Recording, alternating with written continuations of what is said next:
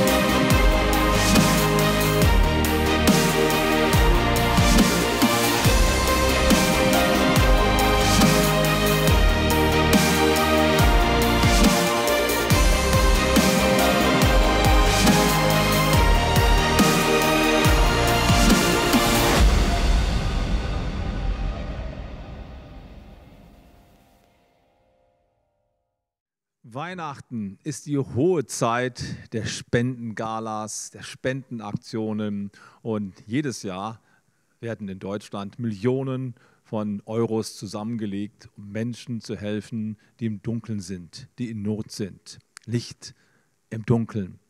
Und ehrlich gesagt bin ich ein bisschen stolz auf unser Land, auf die Leute, die hier wohnen, weil darin sind wir echt Weltmeister. Was hier alles freigesetzt wird, um einfach Menschen in Schwierigkeiten zu helfen, ist schon großartig. Das finde ich klasse. Febe und ich sind so dankbar, dass wir in einem Land leben dürfen wie Deutschland, voller Möglichkeiten, in einer guten Regierung, mit Ordnung, mit sozialem Frieden, ähm, ja, mit Infrastruktur, mit einem relativen Wohlstand, den wir genießen können, mit einem guten Gesundheitssystem und so vielen anderen Dingen mehr. Wir sind privilegierte Menschen wenn wir uns vergleichen mit den Lebensumständen von Menschen in anderen Ländern und Kontinenten. Das macht was mit mir. Seit vielen Jahren treibt es mich immer wieder, rauszufahren, in Länder reinzugehen, die all das nicht haben, die keinen inneren Frieden haben, die keine soziale Versorgung haben, wo Menschen nicht ihren Traum leben können, so wie ich und meine Frau das tun kann. Und es ist ein Drängen in mir, Menschen, die im Dunkeln sitzen, Licht zu bringen. Ich glaube, es ist unsere Verantwortung hier im reichen Westen mit dem Wohlstand, den wir haben, auch verantwortungsvoll umzugehen. Und besonders schlecht geht es eben Menschen in Ländern, die unterentwickelt sind, die all diese sozialen Standards nicht haben, die wir haben. In den letzten 20 Jahren bin ich in vielen Ländern der Welt gewesen und habe versucht, ein bisschen Licht ins Dunkel zu bringen. Eine meiner ersten Reisen führte mich nach Indien. Und ich werde nie vergessen, wie da vor meinem Hotel auf dem Bürgersteig die Bettler lagen, die nichts zu essen hatten, in ihren Decken eingehüllt. Die hatten keinen Kopf, kein Dach über dem Kopf, die hatten keine Sicherheit. Und ich lag da in meinem Bett. Das hat mich schon bewegt. Dann die Kinder, die schmutzigen, kranken Kinder in den Slums, wo alles gestunken hat. Wir sind da reingegangen und Gott sei Dank, wir konnten dort eine Hütte einrichten und dort einen Pastor bezahlen, der dort regelmäßig Tag für Tag einen Kindergarten anbietet, eine Preschool. Das ist wirklich Licht im Dunkel gewesen. Ich erinnere mich an die Menschen, die ich in Nepal getroffen habe. Ich erinnere mich an, junge, an das junge Mädchen, was wir dort in einem Bergdorf im Himalaya äh, getroffen haben. Man erzählte mir, die hat keine Schule, die Eltern haben kein Geld dafür und wir entschieden uns spontan, diesem jungen Mädchen einfach ein Pate zu werden, um äh, ihr den Schulbesuch zu ermöglichen. Ich werde nie vergessen, wie sie mich angeschaut hat. Ich kam quasi so aus dem Nichts und schaffte ihr eine Option für die Zukunft. Wie gut war das, Menschen zu erleben, Menschen zu sehen, denen wirklich geholfen werden konnte. Licht im Dunkeln. Ich erinnere mich an unsere Reise nach Bukarest zu den Straßenkindern dieser Großstadt, die dort mit Schnüffeltüten auf dem Marktplatz stehen, um Geld zu schnorren und nachts wohnen sie in Fernwärmeschächten. Da ist es zwar schön warm, aber stockduster. Wir sind da runtergeklettert, Feber auch. Wir haben geguckt, was da unten los ist. Ihr glaubt es nicht. Grenzenlose Hoffnungslosigkeit, verdreckte Matratzen. Dort werden Kinder geboren. Und die Kinder, die auf der Straße sind, die Jugendlichen, die dort hausen, haben keine Eltern, haben keine Familie, sind ganz allein in der Welt. Und ihr glaubt gar nicht, wie viel mir es mir bedeutet hat, mit Missionspartnern dort eine City of Hope bauen zu dürfen. City of Hope bedeutet, die haben einen ganzen Straßenzug gekauft, eine Apotheke eingerichtet, sie haben eine Schule eingerichtet und vor allen Dingen haben die eine ganze Reihe junger Ehepaare gewonnen, dass sie jeweils vier von diesen Straßenkindern als leibliche Kinder annehmen und ihnen Hoffnung geben für immer. Wow, wenn du aus so einer Reise nach Hause kommst, denkst du dir, wow, das war richtig gut. Ich habe echt Licht ins Dunkel gebracht. Und ich möchte euch heute an diesem heutigen Tag so gerne gewinnen, dass ihr in der Kollekte, die wir nachher einsammeln werden oder die du an deinem PC dann ähm, äh, Schrott. genau, da musst du dann schneiden, ja. Ich habe nicht dran gedacht, dass wir jetzt ja quasi online sind. Ja. Ich möchte euch so sehr ermutigen, an diesem heutigen Sonntag die Kollekte für diese Menschen einzusetzen. Du kannst es zu Hause machen, indem du auf die Homepage gehst und unsere Kontoverbindung nachschlägst. Bitte sei doch Teil, sei doch Partner für unsere Missionare in Indien, in Albanien und in Nigeria. Die wollen wir an diesem heutigen Tag besonders unterstützen, denn die leisten dort Tag für Tag existenzielle Arbeit, um Menschen ins Licht zu bringen. Licht im Dunkeln, das gibt es aber auch hier in Deutschland. Es gibt so viel Not, die wir auf den ersten Blick gar nicht wahrnehmen. Hinter der Fassade verbirgt sich oft eine tiefe Not im Leben unserer Mitmenschen. Ich musste an dieses Jahr denken, dieses verrückte Corona-Jahr. Wir sitzen im April draußen auf der Terrasse von einem unserer Nachbarn. Wir haben eine tolle Nachbarschaft, wir sind sehr, sehr gerne dort, wir haben eine gute Beziehung zu unseren nächsten äh, umliegenden Leuten dort. Und mit zwei Ehepaaren sitzen wir auf der Terrasse im April irgendwann, trinken ein Bierchen abends, natürlich schön mit Corona-Abständen und äh, haben eine richtig gute Zeit. Vier Wochen später ist der Mann der einen Familie von zu Hause ausgezogen, hat seine Familie verlassen und der direkte Nachbar. Die lassen sich scheiden. Das ist eine Jugendliebe. Die haben sich in ihrem Dorf kennengelernt, geheiratet, zwei Kinder zur Welt gebracht, die großgezogen. Jetzt geht alles auseinander. So nette Leute. Was ist da los? Das schmerzt. Der andere Nachbar ist vier Wochen später auf der Intensivstation und lag wochenlang im Koma. Und wir haben monatelang um sein Leben gebankt, dass der überhaupt durchgekommen ist. Jetzt, vor drei, vier Wochen, ist er nach Hause gekommen, hat einen Luftröhrenschnitt bekommen, kann kaum noch reden. Was für ein Elend. Direkt neben unserer Haustür. Der dritte Nachbar, der an diesem äh, Abend nicht dabei gewesen ist, hat auch eine schlimme Geschichte. Vor drei Jahren haben wir ihn kennengelernt, ihn und seine Frau, auf der Straße, haben kurz miteinander gesprochen. Die waren dabei, aufzubrechen in den Urlaub. Und dann baten sie uns, dass wir bei ihnen die Blumen gießen im Garten, haben uns den Schlüssel gegeben. Zwei Wochen später bekommen wir eine WhatsApp über unser Telefon. Die Frau ist tödlich verunglückt beim Fahrradfahren. Ein Autofahrer hat sie übersehen, sofort tot. Jetzt wohnt unser anderer Nachbar als Witwer mit seinen zwei Teenagern zu Hause. So viel passiert um uns herum, dass wir gar nicht mitbekommen. Aber ich bin davon überzeugt, du könntest auch ein paar Geschichten erzählen, was sich nicht so alles ereignet. Licht im Dunkeln, das brauchen nicht nur Menschen in Afrika und in Indien, das brauchen ganz viele Menschen, die direkt neben uns wohnen. Und du vielleicht auch. Mir macht das klar, dass unser Leben Tag für Tag bedroht ist. Unser Glück ist bedroht. Wir leben in einer Welt voller Gefahren. Und wir müssen uns darüber im Klaren sein. Und gerade das Corona-Jahr macht es nochmal deutlicher, dass alles, was wir haben, unsere, unser Besitz, unsere Gesundheit, unser, unser Glück, ist sehr, sehr zerbrechlich. Denn wir leben in einer Welt, die gefallen ist. Manchmal vergessen wir das, weil es uns so gut geht, wir so viele Chancen haben. Aber die Wahrheit ist, wir leben auf einer dahinschmelzenden Eisscholle. Und sie wird immer kleiner und irgendwann mal ist sie aufgebraucht. Unser Leben ist vorbei. Das kann schneller kommen, als wir denken. Keiner hofft das, keiner will das, aber wir erleben immer wieder, dass es manchmal schneller geht, als wir gedacht haben. Also alles zerbricht, unser Glück zerbricht, unsere Gesundheit zerbricht, unsere Familie. Deswegen ist es so wichtig, die Weihnachtsbotschaft wirklich mit offenem Herzen zu hören. Die begeistert mich. Im Lukas Kapitel 1, Vers 78 und 79 heißt es, durch die herzliche Barmherzigkeit unseres Gottes wird uns das aufgehende Licht aus der Höhe besuchen auf dass es denen erscheine, die da sitzen in Finsternis und im Schatten des Todes. Und richte unsere Füße auf den Weg des Friedens.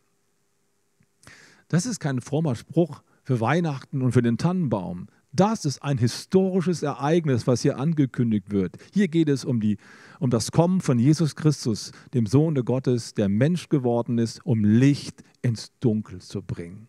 Licht in unser Leben zu bringen. Das Unvergängliche kommt in die Vergänglichkeit. Das Licht kommt ins Dunkle, um das Dunkle zu verschlucken und uns ein Licht zu geben, was nie mehr aufhört zu brennen. Er bringt den neuen Tag, der niemals vergehen wird. Das ist die Botschaft von Weihnachten. Wer diesem Licht begegnet, kommt runter von der schwankenden und schmelzenden, dahinschmelzenden Eisscholle unseres Lebens und kommt in ein Fundament oder kommt auf ein Fundament, was stabil ist und bis in die Ewigkeit trägt. Darum geht es an Weihnachten. Und deswegen ist es mir heute so wichtig, uns nochmal neu das rüberzubringen. Unser Leben ist zerbrechlich, unser Leben ist anfechtbar und, und, ähm, und sehr sensibel. Unser Glück ist nicht auf festen Mauern und nicht auf festen Fundamenten aufgebaut, sondern wir brauchen eine Kraft von außen, die uns Stabilität und Ewigkeit bringt. Deswegen sagt Paulus im Römer Kapitel 8, Vers 18, ich bin ganz sicher, dass alles, was wir in diesem Leben auf der Welt erleiden müssen, nichts ist verglichen mit der zukünftigen Herrlichkeit, die an uns geoffenbart werden soll. Wow, was für eine Hoffnung spricht aus diesem Mann heraus. Er sagt, ja, ich weiß, wir haben diesen Schatz in irdenen Gefäßen, sagt an anderer Stelle. Wir sind zerbrechliche Menschen, aber wir haben einen Schatz, der niemals vergeht. Deswegen predigen wir, deswegen verkündigen wir, es gibt ein Licht, was das Dunkle unseres Lebens verschluckt. Ich habe vorhin über ein paar Missionsreisen erzählt, was ich dort so erlebt habe an materieller Not die ist schon haarsträubend. Und da, dagegen etwas tun zu können, ist ein Privileg. Und ich möchte euch einladen, Partner davon zu werden. Wir als Kirche wollen das sein. Aber ich habe auch anderes gesehen. Nicht nur materielle Not, sondern geistliche Not. Hoffnungslosigkeit. Das, was Paulus hier sagt, wir haben eine zukünftige Herrlichkeit, die auf uns zukommt, das können so viele Menschen nicht sagen. Ich denke, an die Frauen in Nepal, im Himalaya. Ich sitze dort in unserem Schulgelände und abends haben wir eine kleine Veranstaltung. Wir singen ein paar Lieder und ich predige das Evangelium. Ich sehe die Frauen dort sitzen, die bis dahin nichts anderes gehört haben als Geschichten von Schlangen und Affengöttern und von der Wiedergeburt, die ihr Leben einmal äh, in die Verlängerung bringen wird. Und jetzt verkündige ich ihnen eine Botschaft von Freude, ein Fest beim Vater, das Herauskommen aus dem unerbittlichen Rad der Wiedergeburt, durch das wir gezwungen werden, für die Sünden unseres jetzigen Lebens im nächsten Leben nochmal zu büßen. Vielleicht kommen wir dann als Kaninchen, vielleicht kommen wir dann als Fuchs, vielleicht kommen wir dann als Hähnchen oder was auch immer wieder neu auf die Welt. Das sind ja keine Spinnereien, die ich hier erzähle. Das wird geglaubt. Und das ist keine gute Option. Es ist keine Hoffnung, die das Leben mit Kraft erfüllt. Wenn du solchen Menschen predigst und ihnen sagst, es gibt eine Hoffnung, die Licht bringt in dein Dunkel und du kannst aussteigen aus diesem Rad der Wiedergeburt und kommst in die Ewigkeit, kommst in das Paradies. Ihr glaubt gar nicht, wie das auf Menschen wirkt, die das noch nie gehört haben. Das ist Licht im Dunkeln. Ich denke an die AIDS-kranken Frauen im Sterbehaus von Mutter Teresa in Bombay. Ich durfte dieses Haus besuchen. Da liegen diese Frauen, die nur noch wenige Tage oder Wochen vor sich haben. Keine Medikamente, keine physische Hilfe ist möglich. Was erzählt zu solchen Menschen, die den Tod vor Augen haben und keine Hoffnung mehr haben für dieses Leben? Was sagst du ihnen? Wie großartig ist es, wenn du dann etwas in der Hand hast, was wirklich Substanz hat. Ich war noch nie so glücklich und so fröhlich über meine Bibel wie an diesem Tag. Und als ich da reingegangen bin, habe ich ihnen erzählt, es wird ein großes Fest beim Vater im Himmel geben und ich bin gekommen, um dich dafür einzuladen. Dieses Fest wird davon geprägt sein, dass Gott selbst uns alle Tränen aus dem Gesicht wischen wird. Es wird kein Leid mehr geben, kein Geschrei mehr geben, keinen Schmerz mehr geben. Jesus Christus wird sich selbst eine Schürze umbinden und uns voll einschenken. Halleluja. Wie gut ist das denn? Das Einzige, was wir tun müssen, um da dabei sein zu können, ist unser Vertrauen in die Hand von Jesus Christus zu legen. Weißt du, wenn du so eine Botschaft solchen Menschen bringen kannst, das macht was mit dir. Dann verstehst du, dass der Mensch so viel mehr braucht als nur materielle, materielle Hilfe. Er braucht einen Sinn im Leben, er braucht eine Hoffnung für die Zukunft über dieses Leben hinaus. Weißt du, sterbende Frauen im Sterbehaus von Mutter Teresa, die brauchen keine bessere Matratze und keine bessere Decke. Was die brauchen, ist eine Hoffnung für die Zukunft, für ein Leben nach dem Tod. So viele Menschen brauchen es auch hier bei uns in Deutschland. Und deswegen feiern wir Weihnachten. Weihnachten ist so viel mehr als Kekse und Weihnachtsbaum und den Räuchermann, sondern es geht um Licht im Dunkeln. Ich frage mich, wie und wann wirkt denn Licht? Nun, Licht leuchtet natürlich im Dunkeln, ist ja klar. Und ich habe mich die Frage gestellt, warum wirkte meine Botschaft im Sterbehaus in Bombay so viel durchschlagender auf Menschen, die dazuhörten, als wenn ich es hier meinen Nachbarn erzähle oder Schulkameraden oder Studenten. Warum wirkt es in anderen Teilen der Welt so viel stärker als bei uns? Diese Frage habe ich mir schon gestellt. Woran liegt denn das? Nun, das Licht leuchtet im Dunkeln. Hobbyastronomen haben in Deutschland ein großes Problem und in ganz Europa auch. Es ist einfach zu hell. Wenn die mit ihren Fernrohren da in den Nachthimmel hineingucken wollen, dann haben die ein Problem, weil so viel künstliches Licht die Abenddunkelheit oder die Nachtdunkelheit quasi aufhält, sodass sie manche Sterne gar nicht richtig sehen können. Dann fahren die manchmal an Orte, wo es stappenduster ist, um wieder vernünftig was sehen zu können. Dann leuchtet quasi der Sternenhimmel nochmal ganz anders. Es gibt so viel künstliches Licht, dass das wahre Licht, was ewig leuchtet, nicht gesehen wird. Und ich habe mir vorgestellt, wenn du an einem sternklaren Abend, äh, Abend und an einer sternklaren Nacht irgendwo draußen wärst, in der Wüste, wo es kein fremdes, günstiges Licht gibt, ich bin davon überzeugt, du würdest von der Wucht der Botschaft der Sterne gepackt werden und instinktiv würde in dir wahrscheinlich dieses Gefühl hochsteigen, da muss es doch einen Schöpfergott geben. Wenn es richtig dunkel ist, dann leuchten die Sterne nochmal ganz anders und haben einen ganz anderen Impact auf dich. Davon bin ich fest überzeugt. Das ist jetzt nur ein Bild, um unsere wahre innere Situation zum Ausdruck zu bringen. Wenn ich sage, es ist zu hell in Europa, dann möchte ich damit zum Ausdruck bringen, es ist so hell in unserem Land, in unserem Leben, weil wir so viel künstliche Lichter haben, die uns das Leben schöner machen. Und es ist gar, gar nichts Schlechtes. Ich freue mich ja darüber, dass wir in einem privilegierten Land leben, mit guter Versorgung, mit Chancen im Leben. Ich kann reisen, ich kann Sport machen, ich kann Karriere machen, ich kann äh, ein Haus bauen, ich kann so viele Dinge verwirklichen, die Licht in mein Leben reinbringen, die mir Freude bringen, dass das wahre Licht, was ewig leuchtet, irgendwie verblasst daneben, weil es so viele andere Lichtquellen gibt. Und ich glaube, dass deswegen viele Menschen das Evangelium nicht ergreifen können, weil es nicht dunkel ist. Zu viel Künstliches ist um uns herum. Jesus predigt einmal über das Evangelium und vergleicht es mit einem Ackerfeld.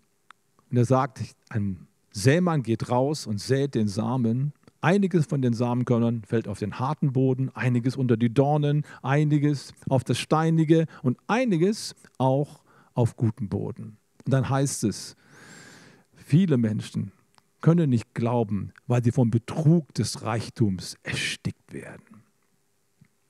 Meine Idee ist, wie wäre es denn, wenn wir an Weihnachten mal all die vielen künstlichen Lichter unseres Lebens ausknipsen und mal gucken, was dann noch übrig bleibt. Das ewige Licht Gottes, das wird niemals ausgehen. Unsere künstlichen Lichter, die fallen gerade dann weg, wenn wir, wenn wir sie am dringendsten brauchen. Dann tragen sie uns nicht durch, wenn die Not kommt, wenn es wirklich dunkel wird. Ich habe eine lustige Geschichte gelesen. Was heißt lustig? Auch sehr beeindruckend von unserer Freundin Teresa Tutschik. Die ist katholische Ordensschwester und macht sehr, sehr viele Erfahrungen mit Jesus Christus. Und hat viele Bücher geschrieben. In einem ihrer Bücher erzählt sie von einer jungen Christin, die in einen Gottesdienst geht. Und in der Predigt geht es um das Thema, wie kann ich die Stimme Gottes hören?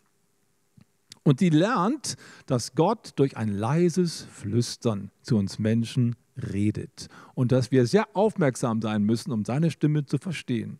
Das war auch unser Predigtthema im Advent. Sie geht also raus aus dem Gottesdienst mit dem festen Vorsatz, Gott, ab jetzt möchte ich wirklich sehr sensibel sein und gut zuhören, wenn du zu mir sprichst und dann gehorsam sein. Sie geht also aus dem Gottesdienst raus. Am nächsten Tag oder ein paar Tage später geht sie in ein großes Einkaufszentrum mit mehreren Stockwerken, Rolltreppen und so weiter. Und während sie da so am Shoppen ist, auf einmal hört sie das leise Flüstern Gottes. Geh in das Zentrum dieses äh, Einkaufstempels und dort ist eine freie Fläche. Da gehst du hin, machst einen Handstand und rufst laut. äh, als sie diesen Gedanken so in ihrem Herzen in ihrem Kopf bewegt, dachte ich, das ist doch verrückt, das ist doch crazy, was ist hier eigentlich los? Also, na klar, wenn das kein Beweis ist, dass es gefährlich ist, in der Pfingstgemeinde zu gehen, dann weiß ich es nicht. Ne? Das ist doch überspannt hier. So war es auch. Es ist doch überspannt, da irgendwo auf dem, auf dem Plateau von einem Supermarkt da äh, einen Handstand zu machen und laut rumzurufen. Wer macht denn sowas? Aber sie hat keine Ruhe bekommen. Dieser Gedanke hat sich festgesetzt. Sie tigerte von einem Shop zum anderen. Sie bekam den Gedanken nicht aus dem Kopf. Dann hat sie sich gedacht, was kann ich verlieren? Ich mache es einfach. Mal gucken, wenn Gott drin ist, dann werde ich es da sehen. Also geht sie an diese Plattform, schaut links, schaut rechts und wartet ein bisschen, bis möglichst wenig Leute da rumgelaufen sind. Schnell den Handstand gemacht, schnell laut gerufen und dann wollte sie so schnell wie möglich untertauchen in einer Boutique, weil sie sich so geschämt hat. Aber so schnell konnte sie gar nicht in die Boutique reinkommen, wie sie ein Schluchzen hörte aus dem ersten Stock. Ein lautes Schluchzen. Sie schaute hoch und dort oben war ein Rollstuhl, da saß eine junge Frau drin, genauso alt wie sie. Und die heulte. Also ist sie mit, dem, mit der Rolltreppe hochgefahren zu der jungen Frau und hat gefragt, was ist los, warum, warum bist du so traurig, warum heulst du so? Und diese junge Frau sagt, Sie werden mir nicht glauben, was ich Ihnen jetzt erzähle. Ich bin querschnittsgelähmt. Ich habe vor einiger Zeit einen Unfall gehabt. Mein ganzes Leben ist am Ende. Ich kann nicht mehr. Ich habe kein Licht mehr. Ich habe keine Freude mehr. Ich habe keine Zukunft mehr. Alles, was ich mir vorgenommen habe, ist weg. Und heute Morgen habe ich zu Gott gesagt, ich mache Schluss. Ich werde mich hier runterstürzen. Ich will nicht mehr leben. Aber Gott, ich gebe dir noch eine Chance. Wenn es dich wirklich gibt, wenn du mich wirklich liebst, wenn es Hoffnung gibt für mein Leben, dann lass jetzt irgendjemanden kommen und einen Handstand machen und laut rufen. Und genau das hat die junge Frau gemacht, einen Handstand gemacht und laut gerufen. Das war für die junge Frau ein Zeichen der Liebe Gottes. Was will ich damit sagen? Für die meisten Menschen im Einkaufszentrum war das eine überspannte junge Frau, die, die nicht mal alle Tassen im Schrank hat. Da schaut man kurz hin und schaut wieder weg. Aber für diese Frau, die im Dunkeln war, war das der Lichtstrahl des aufgehenden Lichtes des Himmels. Und das möchte ich damit sagen. Manchmal müssen wir unsere Lichter ausknipsen, um zu verstehen, wie es wirklich um uns steht. Dass wir wirklich Licht brauchen, weil es eigentlich ohne diese künstlichen Stützen nicht so gut aussieht mit uns. Das Evangelium bringt Hoffnung für Hoffnungslose, nicht Hoffnung für diejenigen, die voller Hoffnung sind, die voller Freude sind, die voller Gesundheit sind, die das Leben genießen können. Da wirkt das Licht nicht. Und ich möchte uns so gern gewinnen, dass wir das Licht doch wahrnehmen und begreifen, dass Gott etwas vorhat mit uns. Aber dazu ist es nötig, unsere künstlichen Lichter einmal auszuknipsen. Wie wäre es, wenn du unter dem Weihnachtsbaum einmal wo die Lichter ausschaltest. Weihnachten ist ja das Fest des Lichtes. Habt ihr schon gemerkt, ne? Der Weihnachtsbaum leuchtet, der Adventskranz leuchtet, überall Kerzen, draußen in den Gärten sind irgendwelche Illuminationen. Licht, Licht. Jetzt knippt das alles mal aus, im übertragenen Sinne, und lass dich auf das Licht von Jesus Christus ein. Johannes sagt, damit komme ich zum Schluss, in seinem Weihnachtsbericht, der ganz anders ist als bei den anderen Evangelisten. In ihm, in Jesus Christus, war das Leben und dieses Leben war das Licht für die Menschen. Das Licht strahlt in der Dunkelheit, aber die Dunkelheit hat es nicht auslöschen können.